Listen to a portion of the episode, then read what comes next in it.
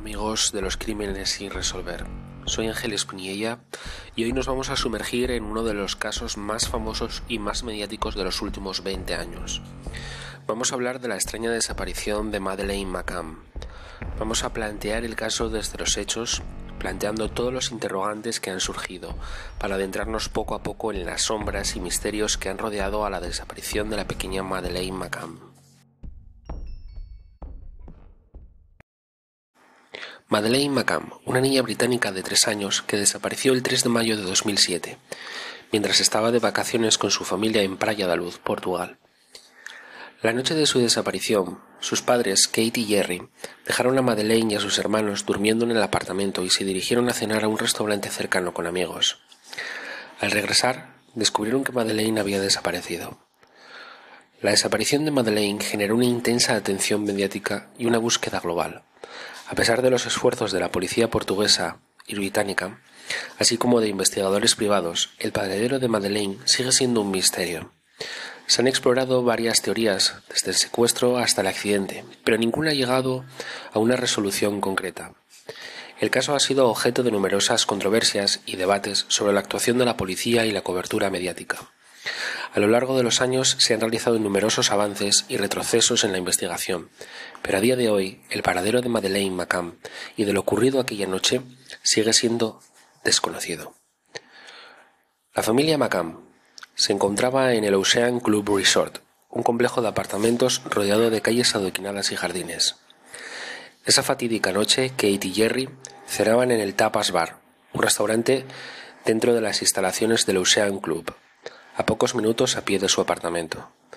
Dejaron a sus tres hijos, incluida Madeleine, durmiendo mientras realizaban chequeos regulares para comprobar el estado de los niños. Fue durante uno de esos chequeos que descubrieron la desaparición de Madeleine. Madeleine, la niña desaparecida, tenía tres años en el momento de los hechos. Físicamente era una niña de cabello rubio, ojos grandes y expresivos, y una sonrisa encantadora, según sus padres Kate y Jerry, Madeleine era una niña activa, carismática y llena de energía. La familia McCann estaba compuesta por Kate y Jerry como padres, ambos profesionales médicos, y sus tres hijos. Además de Madeleine, tenían gemelos más pequeños, Sean y Amelie, quienes compartían las vacaciones en Praia da Luz. La familia residía en Rodley, en Leicestershire, en el Reino Unido, antes de embarcarse en estas trágicas vacaciones. Los días y semanas que siguieron el misterioso desvanecimiento de Madeleine, la investigación inicial se sumergió en un mar de intrigas y sombras. Las hipótesis se desplegaron como capítulos de una novela negra, explorando oscuros recovecos en busca de respuestas.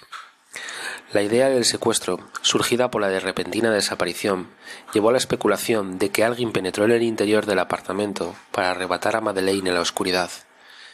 En octubre de 2007, tan solo unos meses después de la desaparición de la pequeña, la, policía portuguesa desencadenó una operación contra la red de pedofilia. Se efectuaron redadas en más de 75 propiedades donde se encontraron archivos de contenido pedófilo. Estamos ante la operación Predator. En el epicentro de esta intrincada trama, la conexión con la desaparición de la pequeña Madeleine se hizo mucho más intensa. La teoría que ahora cobra fuerza es la posibilidad de que un pedófilo haya secuestrado a la niña británica. Un giro inesperado que colocó a la investigación en el epicentro. Predator examinó minuciosamente los 150 ordenadores incautados a 80 sospechosos, trazando líneas en Internet para descifrar el entramado de esta red perturbadora. Aunque las redadas no se vincularon oficialmente al caso de Madeleine, sin duda apuntaron a un cambio de enfoque. Ya no se trataba solo de señalar a los padres, Kate y Jerry, sino de desentrañar la oscura verdad detrás de un posible secuestrador e incluso detrás de una red que pudo haberse llevado a la pequeña. ¿Podría la pequeña haber caído presa de las redes que se movían en secreto en la región del Algarve y Praia da Luz? Exploramos también otras especulaciones sobre lo ocurrido. Se habló de un accidente y su posterior encubrimiento, insinuando la posibilidad de un accidente que los padres u otros cómplices intentaron sepultar en el silencio de aquella noche de mayo de 2007. La mirada de nuevo se volcó hacia conexiones locales, donde los empleados del complejo turístico Ocean Club y los propios residentes de Playa de Luz se encontraban bajo lupa de la investigación, por lo que cada rincón del complejo fue escudriñado a conciencia en busca de secretos.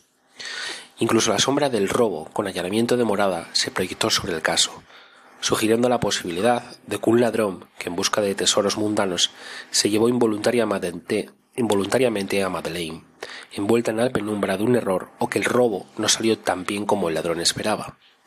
A pesar de estos giros y vueltas en la trama, ninguna línea de investigación desentrañó el misterio de la desaparición de la pequeña. La falta de pruebas concluyentes y la complejidad de las circunstancias transformaron la desaparición de Madeleine en un enigma sin resolver que sigue siendo intrincado a investigadores y público por igual, como las páginas de un thriller sin final. En los primeros compases de la oscura sinfonía que siguió la desaparición de Madeleine McCann, la mirada de los investigadores se posó sobre sombras fugaces de sospechosos, que fueron tejiendo nombres que resonaron por los pasillos de la policía judiciaria portuguesa. El primer sospechoso fue Robert Murat, un ciudadano británico portugués. Su voluntario ofrecimiento para ayudar en la búsqueda se convirtió en una cortina de sospecha. Sin embargo, tras indagar en los recovecos de su vida, las sombras de la culpabilidad se disiparon y Murat emergió de la penumbra exonerado de cualquier implicación directa. También se investigó a Kate y Jerry McCann. En el turbio caldero de la prensa y bajo la lupa de las circunstancias inusuales, los padres mismos se vieron atrapados en la telaraña de la sospecha, pero entre las sombras de la especulación no se hallaron pruebas que los vincularan al misterioso incidente que envolvía a su pequeña. Los propios empleados del Ocean Club también recibieron la visita de los hombres de Gonzalo Amaral, que en aquel entonces era inspector jefe de la unidad de policía judicial, que llevó a cabo la investigación. En el crisol de un complejo turístico las miradas se dirigieron hacia aquellos con acceso privilegiado. Se escudriñó la vida de los empleados del Ocean Club, pero entre las sábanas de la investigación ninguna evidencia concluyente emergió para sellar sus destinos. Durante las primeras investigaciones, se encontraron más de 600 muestras, incluyendo cabello y saliva, aunque ninguna fue útil para identificar a un sospechoso. Una muestra de saliva en la colcha de Madeleine pertenecía, por ejemplo, a un niño que se había alojado previamente en el apartamento. Algunas muestras no pudieron analizarse completamente debido a su fragmentación y las limitaciones tecnológicas que había en aquella época. Una muestra en la almohada otra a la que acabamos de hablar, generó controversia. Los forenses de Coimbra no fueron capaces de extraer un perfil de ADN completo y su origen permanece desconocido. Los investigadores alemanes buscan reanalizar a día de hoy la muestra, vinculándola a Christian Bruegner, un preso por tráfico de drogas y violación en Portugal, señalado como responsable del secuestro y asesinato por la policía alemana. Sin embargo, las autoridades portuguesas se oponen, considerándolo una pérdida de tiempo. En los pasillos sombríos de la investigación sobre la desaparición de la pequeña Madeleine, Gonzalo Amaral, el inspector curtido de la policía judiciaria portuguesa, se enfrentó a la oscura danza de desafíos, en esas horas inexploradas, la negligencia en la recolección de indicios arrojó sombras, convirtiendo cada pista en un enigma complicado. Más de 600 muestras, algunas veladas en misterio por la fragmentación del ADN y las restricciones tecnológicas de la época, se convirtieron en testigos silenciosos de una verdad inalcanzable. La atención mediática global, voraz e intensa como una tormenta, tejió desafíos adicionales, distorsionando la percepción y enredando aún más el caso en un laberinto de incertidumbre. Entre las sombras de la colaboración entre las autoridades portuguesas y las agencias internacionales como Scotland Yard, se ocultaban reticencias para ceder muestras y compartir información, desafíos que amenazaban aún más con socavar la búsqueda de respuestas. Las tensiones entre los investigadores alemanes y portugueses manifestadas en diferencias de percepción sobre la calidad de los laboratorios y la profesionalidad de ambos, emergieron como un desafío significativo, dejando entrever que la verdad se mantenía esquiva entre los intersticios de la cooperación internacional.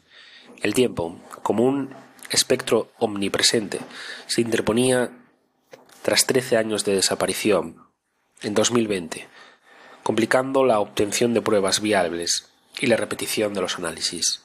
Aún así, Algunos expertos sostenían que las muestras, como testigos silenciosos, aún podrían revelar secretos ocultos a día de hoy. La identificación de sospechosos como Christian Bruckner se convertía en un juego peligroso en medio de la falta de pruebas concluyentes y la necesidad imperiosa de la cooperación, dejando al inspector Amaral y a su equipo en la encrucijada de un caso envuelto en la oscura trama de la noche perdida. A lo largo de los años han ido surgiendo diversas teorías y rumores desde la idea persistente de un secuestro en la tranquila noche portuguesa hasta la especulación sobre tráfico de personas en las cercanías de rutas conocidas. También se ha planteado la posibilidad de un accidente en el apartamento seguido por un encubrimiento. Algunas teorías y rumores señalan a los empleados del propio Ocean Club, mientras que otras apuntan a sospechosos más locales. En las etapas iniciales, el ciudadano británico portugués Robert Murat fue considerado sospechoso, aunque después se descartó su implicación. A lo largo de los años ha habido muchos informes, no confirmados, de avistamientos de Madeleine en distintas partes del mundo. La opinión de los periodistas ha desempeñado un papel crucial, arrojando luz sobre detalles y generando mucho debate. The Mirror, el reconocido medio británico, ha informado sobre la oposición de las autoridades portuguesas a la reevaluación de una muestra forense clave. Su cobertura destaca la resistencia de las autoridades lusas considerando el proceso propuesto como una pérdida de tiempo. Por otro lado, el periódico portugués Correio do Mana ha pintado un panorama más pesimista, describiendo la situación como un callejón sin salida. Este medio ha plasmado ha plasmado las reticencias de las autoridades portuguesas hacia la colaboración, insinuando que la solicitud de, los investigadores alemanes podría no recibir ninguna respuesta positiva. En un tono más reflexivo, el exdetective de Scotland Yard, Peter Blexley, ha aportado su perspectiva al destacar los avances en la ciencia de ADN desde hace 13 años. Blexley subraya que la tecnología actual ofrece herramientas mucho más avanzadas que podrían proporcionar respuestas en casos como este, donde la resolución ha sido tan esquiva. La opinión de los familiares ha sido un componente central. Los padres Kate y Jerry han manifestado una postura constante, defendiendo la idea de que a su hija fue secuestrada durante las vacaciones en Portugal en 2007. A lo largo de los años, han abogado por una resolución del caso y han instado a la cooperación para lograr avances significativos.